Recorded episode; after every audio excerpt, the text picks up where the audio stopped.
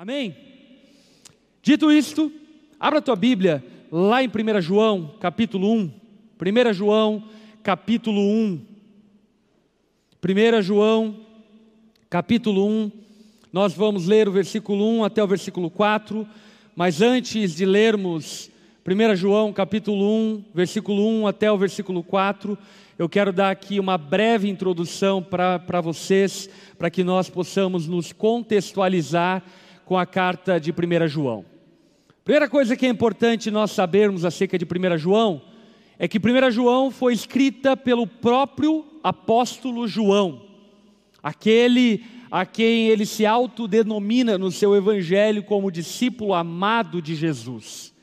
1 João, então, é escrito por esse apóstolo que caminhou tão próximo a Jesus, esse discípulo querido de Jesus, que a palavra retrata e relata como aquele que inclinou-se aos ombros de Jesus e era tão próximo e amado de Jesus, que fazia parte ali do grupo mais próximo de Jesus enquanto o Verbo encarnado.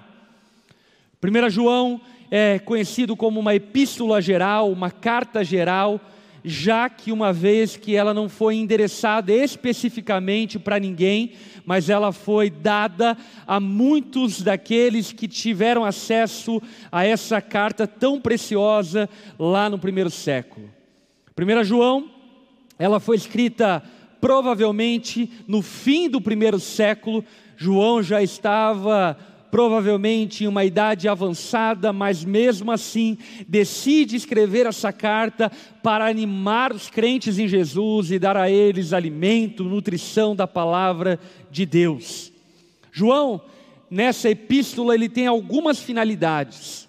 A primeira finalidade demonstrada por João ao longo dessa epístola, que nós vamos perceber ao longo da nossa trajetória aqui, é que João escreve essa epístola, escreve essa carta para defender a igreja de falsos ensinos e falsos profetas que estavam se levantando naqueles dias, disseminando ensinos perigosos, ensinos que não eram provenientes da verdade por conta da influência grega, influência romana, estavam sendo inseridos no meio cristão daqueles dias alguns ensinos distorcidos acerca de Jesus e do Evangelho, dando ao povo de Cristo essa ameaça e essa semente de heresia que estava surgindo. João então defende a fé em relação, por exemplo, àquilo que mais tarde foi conhecido como gnosticismo, ou seja, a ideia de que a salvação é tida e recebida através de um esforço intelectual e através de um intelectualismo, um racionalismo, então nós podemos e podemos ser salvos. Então João, ele demonstra de maneira clara e evidente na sua epístola que não. O Evangelho é poder, ele é milagre. E ainda que ele seja uma informação intelectual, se o milagre de Deus não operar naquele que recebeu a mensagem do Evangelho, ele pode ter entendido intelectualmente ela, mas não recebe do Evangelho a salvação que existe na pregação do Evangelho. Uma segunda heresia que João aqui desfaz na sua epístola é a heresia que mais tarde foi conhecida como docetismo. Essa heresia, ela pregava que Jesus não veio em carne e osso, mas ele era uma espécie de anjo, uma espécie de fantasma que viveu durante alguns dias na terra. E portanto, João defende o Evangelho, porque o Evangelho depende, obviamente, da encarnação de Jesus para que ele seja verdadeiro.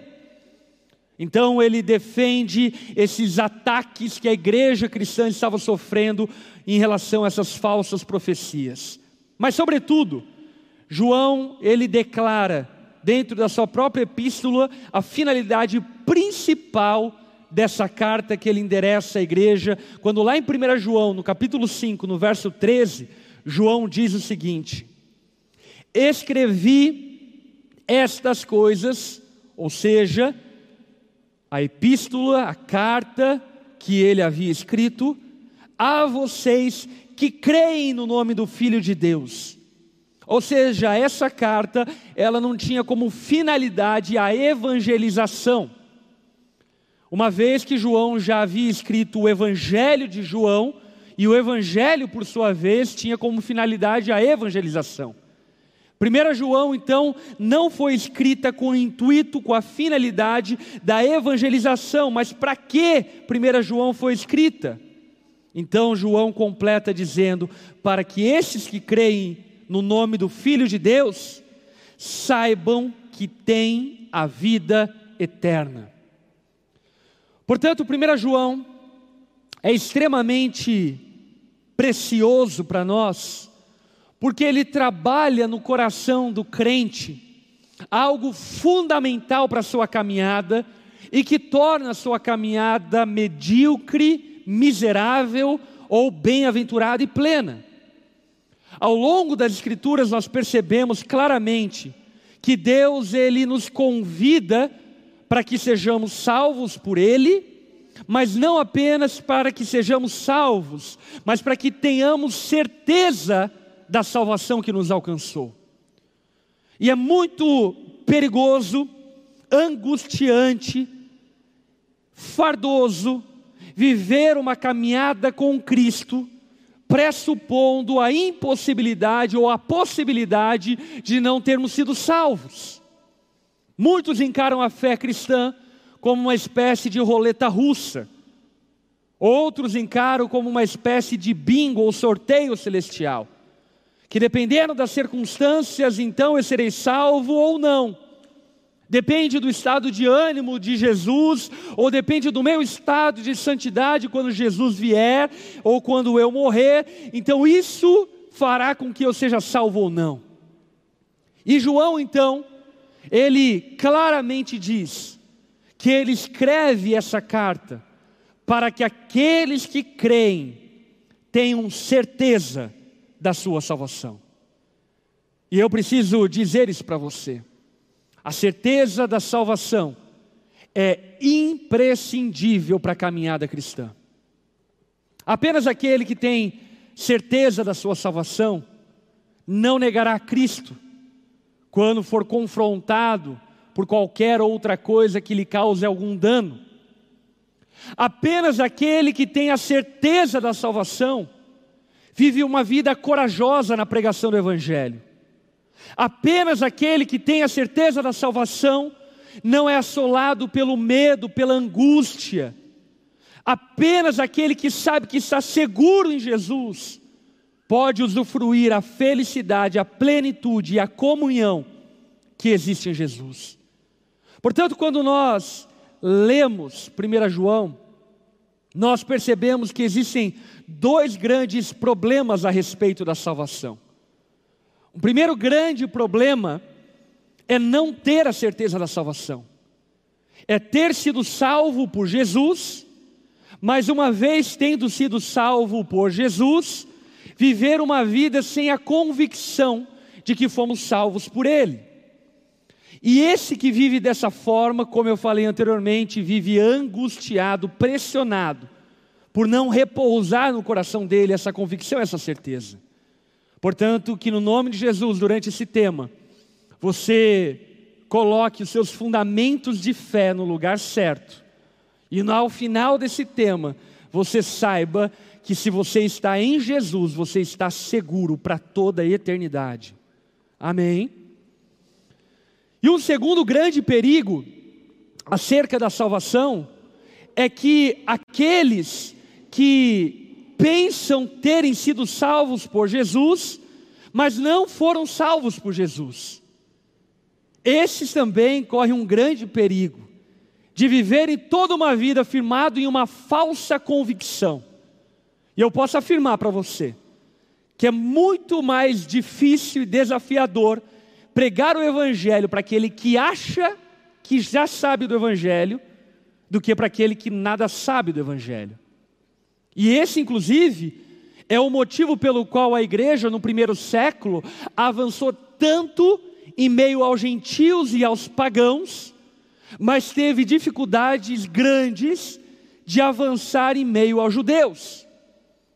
Porque os judeus estavam envaidecidos de toda a sua tradição religiosa, enquanto os pagãos percebiam e tinham noção do seu estado de miséria. E quando então recebiam a mensagem da salvação, eles criam, abraçavam nela de bom grado e viviam sob esse fundamento, sob essa certeza. Jesus, no final do Sermão do Monte, ele afirma que no último dia, muitos chegarão a ele dizendo: Senhor, Senhor, nós realizamos sinais em teu nome, fizemos milagres, sinais e prodígios foram operados através de nós. E Jesus então diz que nesse dia ele dirá para estes: Eu não os conheço. Percebe? Esses que chegarão nos últimos dias com convicção, mas uma falsa convicção da sua salvação serão tomados de terror em um segundo, quando Jesus proclamar a eles dizendo que ele não os conhece. Agora, uma coisa que nós já podemos extrair desse princípio e disso que eu estou falando, é que normalmente a falsa convicção da salvação, ela se baseia e se fundamenta na sua performance e nas suas boas obras. Perceba que esses que serão surpreendidos com uma salvação que eles achavam que tinham tido, mas não tinham, eles estavam firmados naquilo que faziam, e não naquilo que Jesus fez. Portanto, eu preciso dizer para você, que talvez a sua convicção acerca da salvação seja falsa, uma vez que você se apoia na sua salvação acerca das suas boas obras. Ah, eu sou salvo porque eu sou um ótimo marido. Eu sou salvo porque eu entrego meu dízimo na igreja. Eu sou salvo porque eu sou membro da igreja. Eu sou salvo porque eu leio a Bíblia todo dia. Eu sou salvo porque eu oro todos os dias. Meus irmãos, esse não é o motivo pelo qual nós somos salvos ainda que nós sejamos salvos para isso, nós não somos salvos por meio disso. Amém? Se você não entender definitivamente que a única razão de sermos salvos é por meio do sacrifício substitutivo de Jesus, certamente a salvação não te alcançou, apenas a religião. Portanto, precisamos crescer nessa convicção de salvação e nos esquivarmos dessa falsa convicção de salvação, para que de fato vivamos a vida que Deus tem para nós de maneira bem-aventurada. E sejamos discípulos corajosos, ousados, apaixonados, entregues e dispostos a qualquer coisa por amor a Jesus. Porque, como eu falei anteriormente, você pode ter certeza que apenas aqueles que têm convicção da sua salvação põem o seu pescoço à sorte por amor a Jesus. Somente aqueles que têm certeza da sua salvação, no dia da angústia, no dia da dor, ainda assim continuam fiéis e firmados no Senhor. Portanto, que no nome de Jesus, ao longo desse tema, aqueles que são salvos, possam firmar essa convicção e aqueles que não são, durante esse tempo, que Cristo possa o alcançar com a mensagem do Evangelho. Amém. Dito isto, abra sua Bíblia em 1 João, capítulo 1, versículo 1, até o versículo 4, nós vamos ler. Equipe técnica, me dá retorno aqui no fone, por favor. 1 João capítulo 1, versículo 1 em diante. A palavra diz: O que era desde o princípio, o que ouvimos, o que vimos com os nossos olhos, o que, o que contemplamos e as nossas mãos apalparam, isto proclamamos a respeito da palavra da vida a vida se manifestou, nós a vimos e dela testemunhamos e proclamamos a vocês a vida eterna, que estava com o Pai e nos foi manifestada. Proclamamos o que vimos e ouvimos, para que vocês também tenham comunhão conosco. Nossa comunhão é com o Pai e com o seu Filho, Jesus Cristo. Escrevemos essas coisas para que a nossa alegria seja completa. Nós vamos nos deter nessa noite, nessa perícope do texto de 1 João, e nessa perícope do texto de 1 João, João ele aponta e nos fala acerca de coisas muito preciosas em relação a Jesus. João apresenta Jesus de algumas formas que eu e você precisamos compreender e definitivamente entender. João, aqui, nesse trecho inicial da sua epístola, ele proclama e ele anuncia Jesus como, primeiro, a palavra da vida. Como assim a palavra da vida?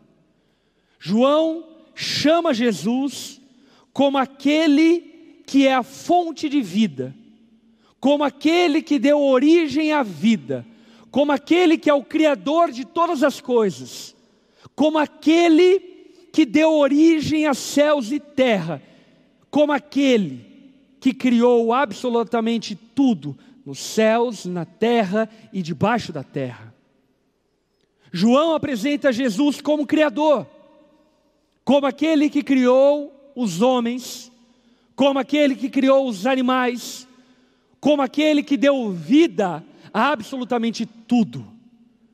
João aqui então ressalta a participação de Cristo no milagre da criação, mostrando que Jesus participava da Trindade e participando da Trindade lá na criação, então ele cria tudo com o poder do seu, da sua palavra.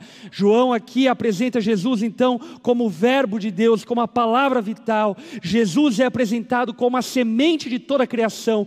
Tudo que existe foi criado por meio dele e sem ele nada do que existe teria sido feito. Jesus é criador. Ele é aquele que nos deu vida. Mas não apenas Jesus é apresentado como a vida mas, em segundo plano, João ainda apresenta Jesus como a palavra de vida eterna, como a vida eterna. Quando João ressalta isto, o que João está ressaltando é acerca da excelência de Cristo e da eternidade de Cristo. Jesus não passou a existir em Belém da Judéia, amém? Jesus é antes de todas as coisas, Ele é o Alfa, Ele é o Ômega, Ele é o princípio e Ele é o fim, Ele vive de eternidade a eternidade, Ele é autoexistente e existe antes de qualquer coisa existir. Quando Jesus passou a existir? Nunca, Ele sempre existiu. Jesus é autoexistente. João então aqui apresenta Jesus como aquele que estava com o Pai desde sempre e para sempre. João declara a eternidade de Jesus. Mas de uma maneira muito especial, uma terceira forma como João apresenta Jesus é como a vida manifesta. Olha que coisa preciosa. E agora que nós fechamos o quebra-cabeça que nós começamos a montar. João apresenta Jesus como aquele que gera vida, amém? Como aquele que criou todas as coisas. João apresenta Jesus como aquele que é eterno, apontando a divindade de Jesus, apontando a excelência de Jesus, apontando que ele era antes de todas as coisas, mas não somente isso. João agora fala: ei, a vida eterna que estava com o Pai se encarnou e se manifestou. Portanto, precisamos compreender que Jesus é a encarnação da divindade. Deus se veste da humanidade, se faz homem como nós, para cumprir as exigências da lei, e cumprindo as exigências da lei, morrer em nosso lugar, para que por meio da graça pudéssemos ser salvos. Jesus, portanto, é a vida manifestada. Como isso é precioso. Sabe por quê? O Evangelho, a qual abraçamos e cremos, não está baseado em hipóteses e figuras míticas gregas. O Evangelho que cremos foi revelado em uma pessoa histórica. Cristo, Jesus, uma pessoa histórica. E por que isso é tão especial? Isso é especial porque absolutamente todas as outras religiões, elas se fundamentam em uma expectativa, em uma esperança, em uma fé, em relação a profecias e palavras de homens que tentavam explicar acerca das coisas invisíveis e transcendentais. Esses homens afirmavam que eles não eram deuses. Maomé afirmava que ele não era Deus, Buda afirmava que ele não era Deus, e tantos outros profetas e grandes ícones religiosos nunca arrogaram para si divindade. Agora, em quem cremos é alguém que se tornou homem e arrogava para si divindade, e dizia acerca de si mesmo que eu sou o Messias eu sou a vida, eu sou o Deus eterno. Portanto, a fé cristã, ela não está baseada em hipóteses, não está baseada em conjecturas, não está baseada em achismos. Como igreja, nós não estamos reunidos em cima de mitos históricos. Como igreja, nós estamos reunidos em cima de uma realidade histórica. O Verbo de Deus se tornou carne e viveu entre nós. Vimos a glória do unigênito do Pai e toda a humanidade soube acerca dos mistérios de Deus na pessoa de Cristo, porque era o próprio Deus andando entre nós. Por esse motivo, Jesus era chamado Emanuel, Deus conosco. Perceba, não é um profeta falando acerca de algo que ele não vê. É Deus falando acerca daquilo que ele viu desde a eternidade. É Deus falando-nos acerca do caminho para o Pai. É Deus nos falando que Ele é o caminho, a verdade e a vida. Portanto, precisamos entender a historicidade do Evangelho. Nós cremos em Jesus Cristo. Cristo aponta para a messianidade de Jesus, para o fato de que Jesus é o Messias, ele é ungido de Deus, ele é aquele que havia sido profetizado, prometido desde o Antigo Testamento. Todos não sabiam quem seria, mas Jesus então se apresenta e diz, e diz a todos: Eu sou o Messias. Entretanto, a nossa fé não está apenas baseada no Messias, mas ela está baseada em uma pessoa histórica, Jesus. Jesus aponta para a humanidade dele. Jesus era um nome comum como qualquer outro nome, José, Josué, Maria. Aliás, a tradução de Jesus pode ser traduzida como Josué e José. Portanto, era um homem comum. Mas não era qualquer homem. Era Deus vestido de homem vivendo entre nós. E talvez você ouça isso e pense: nossa, pastor, que interessante isso. Mas isso é um assunto dos cristãos. E a grande verdade é que não. O Evangelho, presta atenção, é uma verdade histórica. Você não precisa ser cristão para saber que Jesus pisou na terra e que foi um homem diferente de todos os outros homens. Basta você ler, por exemplo, o historiador Flávio Joséfo, que relata em seu livro a história dos hebreus acerca desse nazareno que causou um estardalhaço nos dias em que ele estava vivendo. Basta você olhar para tantos outros historiadores que não eram cristãos, mas falaram acerca da realidade histórica de Jesus. E de fato, qualquer pessoa honesta intelectualmente, não poderá afirmar que Jesus não pisou na terra e que ele foi um homem qualquer. Talvez, pela falta de fé e incredulidade, esses não crerão que Jesus é quem dizia que era. Entretanto, para aqueles que creem, nós sabemos que aquele não era um comum homem, era Deus encarnado. Era a palavra da vida, o Deus eterno, a vida eterna, que estava escondida com o Pai e foi manifestada. João, sabendo que talvez algumas pessoas contra-argumentariam a ele acerca das palavras que ele estava dizendo, ele então aponta quatro evidências cognitivas reais pelo qual eu e você podemos repousar a nossa fé e a nossa esperança em Jesus Cristo como Senhor e Salvador. E a primeira evidência acerca da messianidade de Jesus, acerca de que Ele era a palavra da vida, é essa que João aponta dizendo: Nós o ouvimos. Perceba o que João está dizendo é: gente, eu estou falando para vocês que Jesus é a palavra da vida. Eu estou dizendo para vocês que Jesus é eterno. Eu estou dizendo para vocês que a vida eterna foi manifesta e que agora todo aquele que crê poderá ter vida eterna. Agora, eu não estou dizendo isso sem fundamentos. Eu estou dizendo isso porque eu ouvi. Eu estava lá com Jesus. Eu ouvi o sermão do monte, eu estava sentado na colina ouvindo Jesus pregar, eu ouvi o sermão das dores, eu ouvi Jesus acalmando as tempestades, eu ouvi Jesus falando na cruz, eu ouvi Jesus.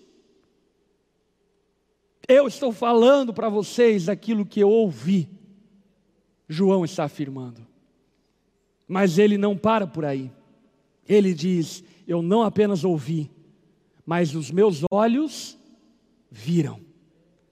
Eu não estou falando apenas daquilo que eu ouvi, mas eu estou falando daquilo que eu vi. Eu vi o Verbo encarnado de Deus, eu vi o Messias de Deus, eu vi ele acalmando a tempestade, eu vi ele andando sobre as águas, eu vi ele transfigurado no monte, eu vi ele multiplicando pães e peixes, eu vi ele curando leprosos, curando cegos, eu vi fazendo paralíticos andarem, eu vi ele libertando pessoas cativas por demônios, eu vi com os meus olhos.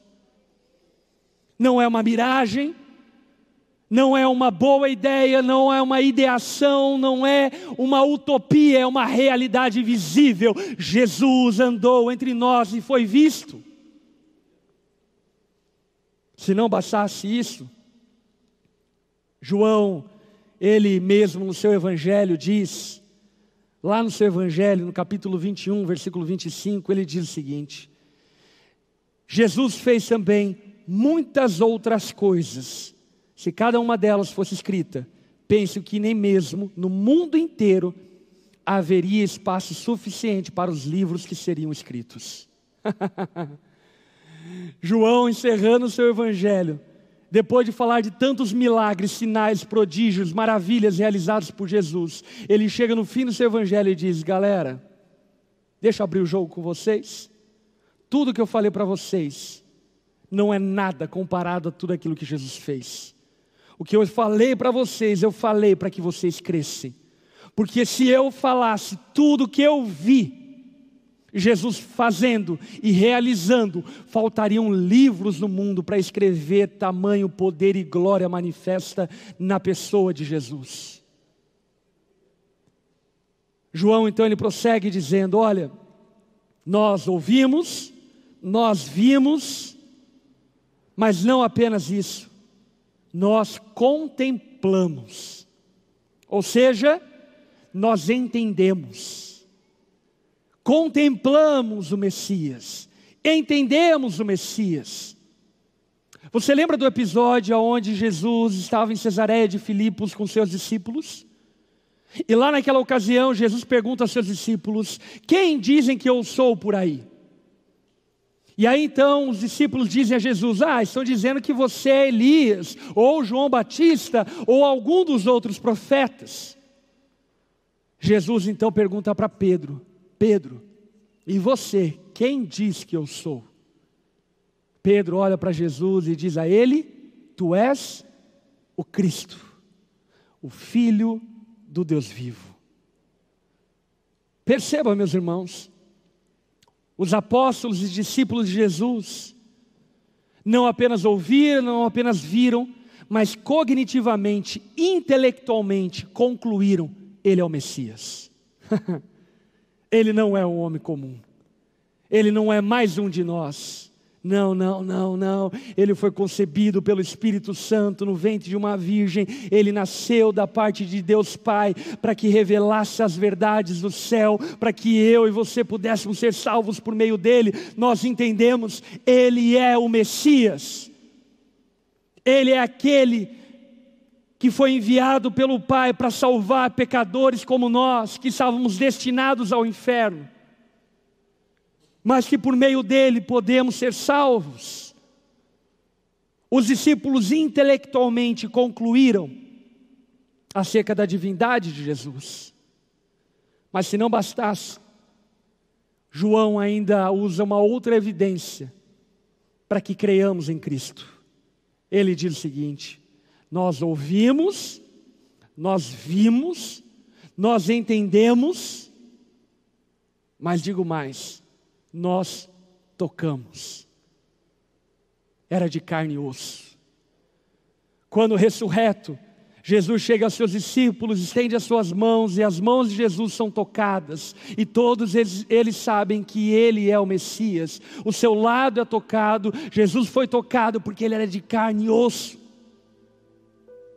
Portanto, João aponta e apresenta para nós o Evangelho que não está fundamentada em uma fantasia de alguns homens, não está fundamentado naquilo que nós queremos que seja, não está fundamentado naquilo que seria legal que fosse, não, o Evangelho está fundamentado em uma realidade histórica. Cristo é o Verbo de Deus encarnado na pessoa de Jesus para salvar pecadores que creem nele. Jesus foi ouvido, Jesus foi visto, Jesus foi entendido, Jesus foi tocado. E é interessante porque lá em Atos, a igreja começa a sofrer severas perseguições por causa do Evangelho. E dada a ocasião, quando os discípulos que estavam pregando o Evangelho, as boas novas, a notícia de que o Messias encarnou-se e morreu em uma cruz para salvar aqueles que creem. Enquanto os discípulos pregavam, as autoridades religiosas daqueles dias chegaram até os discípulos e disseram a eles: parem de pregar, senão nós vamos matar vocês. Sabe o que eles responderam? Nós não podemos deixar de falar daquilo que nós vimos e daquilo que nós ouvimos, daquilo que nós tocamos e daquilo que nós entendemos. Nós não podemos mentir para nós mesmos. Em troca do que eles pregaram o Evangelho? Em troca de fama? Em troca de poder? Em troca de dinheiro?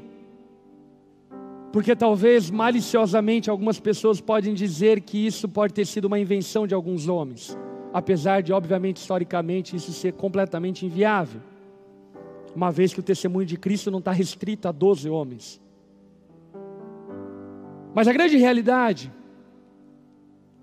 é que esses homens foram decapitados por pregar o Evangelho, eles foram mortos de maneira aterrorizante, apedrejados, feitos prisioneiros, açoitados.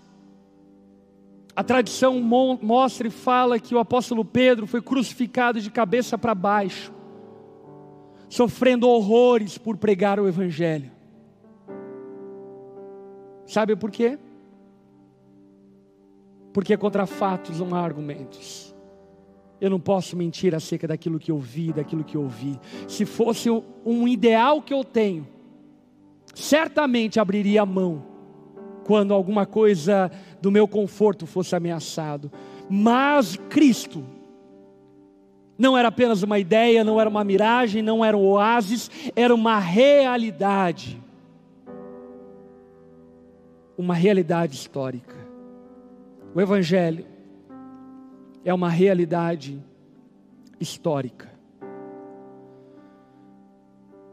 Assim sendo, o apóstolo João então diz: qual é o motivo pelo qual ele pregava o Evangelho e qual é o motivo e objetivo pelo qual nós pregamos o Evangelho. Qual é o objetivo da pregação do Evangelho? No versículo 3, o próprio apóstolo João diz qual é o motivo. Para que nós tenhamos comunhão com o Pai, com o Filho, com o Espírito e com a igreja. Sabe por quê? Porque é através do Evangelho de Cristo anunciado e proclamado que o nosso coração passa a crer em Jesus. E essa fé é poderosa para nos salvar. E essa fé que nos salva, nos leva para esse lugar de comunhão com a Trindade e de comunhão com a igreja. Note que João não está falando que o Evangelho é proclamado e pregado para que vocês tenham comunhão meramente com a igreja. O Evangelho é proclamado para que você tenha comunhão com Cristo, com o Pai, com o Espírito e com a igreja. Sabe por quê? Porque quando todos nós pecamos, todos nós fomos destituídos da glória de Deus. Sabe aquele sentimento de rejeição que Freud tenta explicar dizendo que é ausência paterna? Esse sentimento de rejeição e de abandono, na verdade, é saudades da casa do nosso Pai Celeste. Nós nascemos para ter comunhão com Deus, fomos criados para sentar à mesa com nosso Pai. Por esse motivo, você pode estar rodeado de milhares e milhões de pessoas, mas apenas, apenas em Deus, você será satisfeito. Você pode ter namorada, você pode ter uma esposa, você pode ter uma casa cheia de filhos, mas no fim das contas, eu e você fomos criados para ter comunhão com Deus e a nossa alma carece da presença de Deus, o nosso espírito anseia pela presença de Deus, ansiamos e desejamos sentir, perceber, entender que somos amados pelo nosso Criador, porque Deus nos criou para esse relacionamento, e somente através do Evangelho, somente através de Cristo, eu e você podemos ter comunhão com o Pai. E disse Jesus: Eu sou o caminho, a verdade e a vida. Ninguém vai ao Pai, senão por mim. Beije o filho, para que o Pai te receba. Creia no filho, para que você tenha comunhão com o Pai. Creia no filho, para que você seja salvo Creia no Filho, para que você possa estar seguro eternamente na presença de Deus. O Evangelho é proclamado não para que nós participemos de um clube religioso. O Evangelho é proclamado para que tenhamos comunhão com o Pai. E quando tivermos comunhão com o Pai, então a comunhão com a igreja será totalmente diferente. Sabe por quê? Porque passaremos a entender e a compreender que essa pessoa que está sentado próximo a mim, ou essa pessoa que está nos acompanhando pela internet, é o nosso irmão, e nós somos a família de Deus, pertencemos ao mesmo Pai. Viemos dele, voltaremos para ele. Portanto, somente através do Evangelho você pode ter relacionamento com o Pai. Todas as tentativas humanas frustradas e frustrantes não podem te levar ao Pai. Meditação oriental, drogas psicoativas, santo daime, ou qualquer outra loucura, insanidade que tente levar você ao Pai, não te levará, só te levará para o engano porque é somente através do Cristo, do Verbo de Deus encarnado, da palavra que estava com o Pai, mas se tornou homem, viveu entre nós, morreu em uma cruz, ressuscitou ao terceiro dia e vive eternamente junto ao Pai para salvar aqueles que creem no nome dEle. É somente através de Cristo que eu e você podemos ter relacionamento com Deus. Mas não apenas isso. No verso 4, João completa dizendo qual é o objetivo da pregação do Evangelho, dizendo: Nós pregamos o Evangelho para que a nossa alegria seja completa.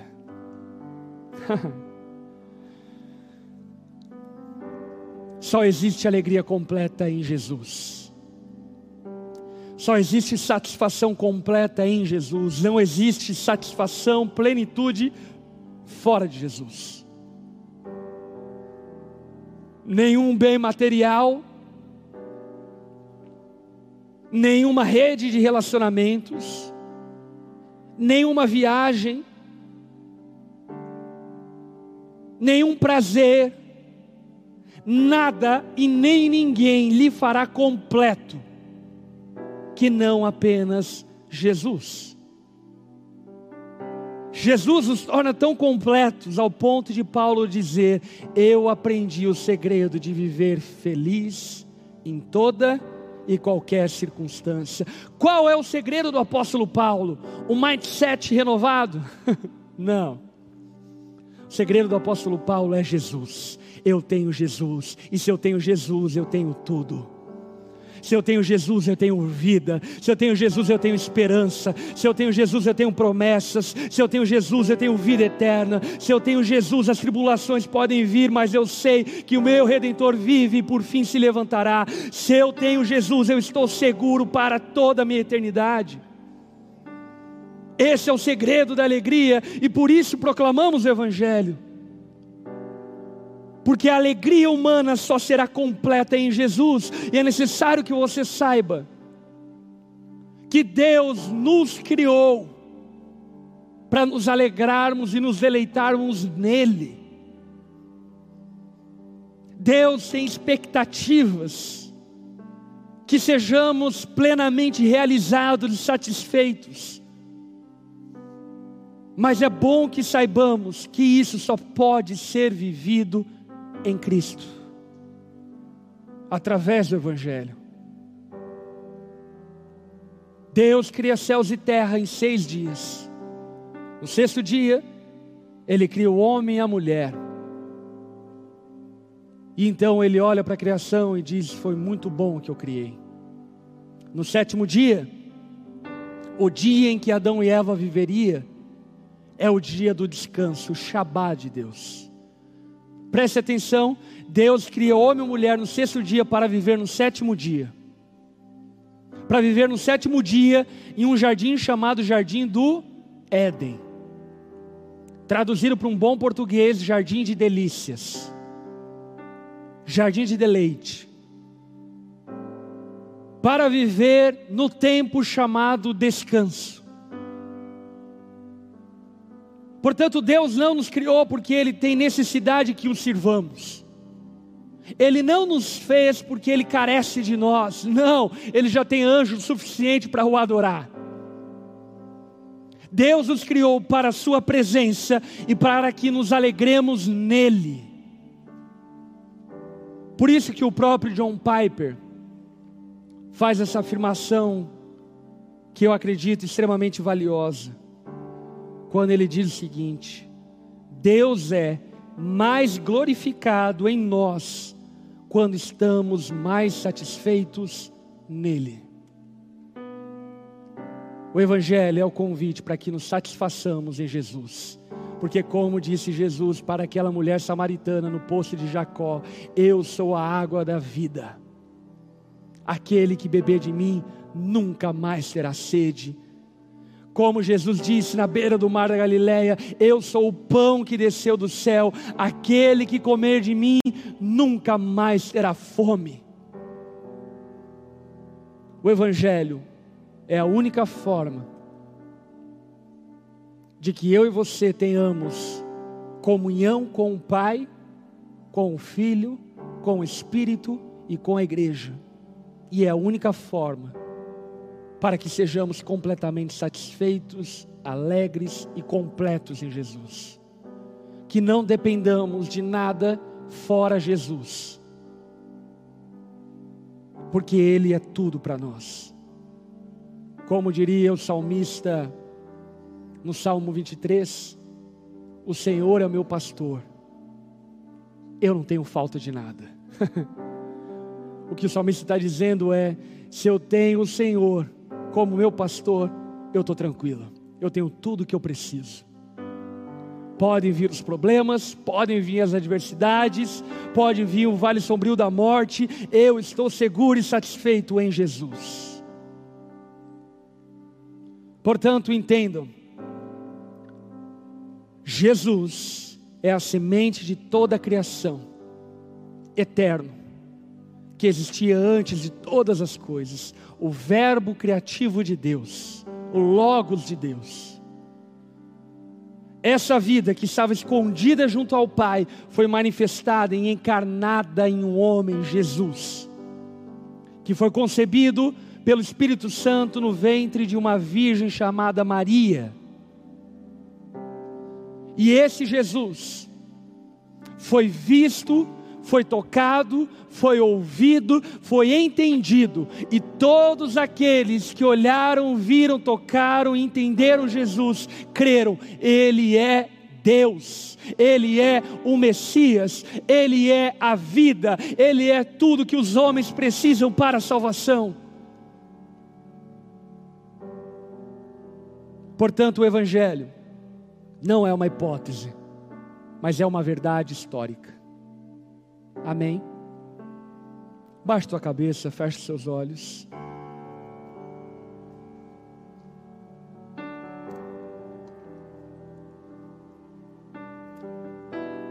Se existem pessoas aqui entre nós que em seus corações, nessa noite, uma chama nova tem ardido, um desejo sincero, honesto e profundo de conhecer a Deus, de ter um relacionamento com Ele. Se diante de tudo aquilo que você ouviu essa noite, o teu coração, como o coração daqueles apóstolos, se move em direção a Jesus, e algo dentro de você te diz e te fala, é disso que você precisa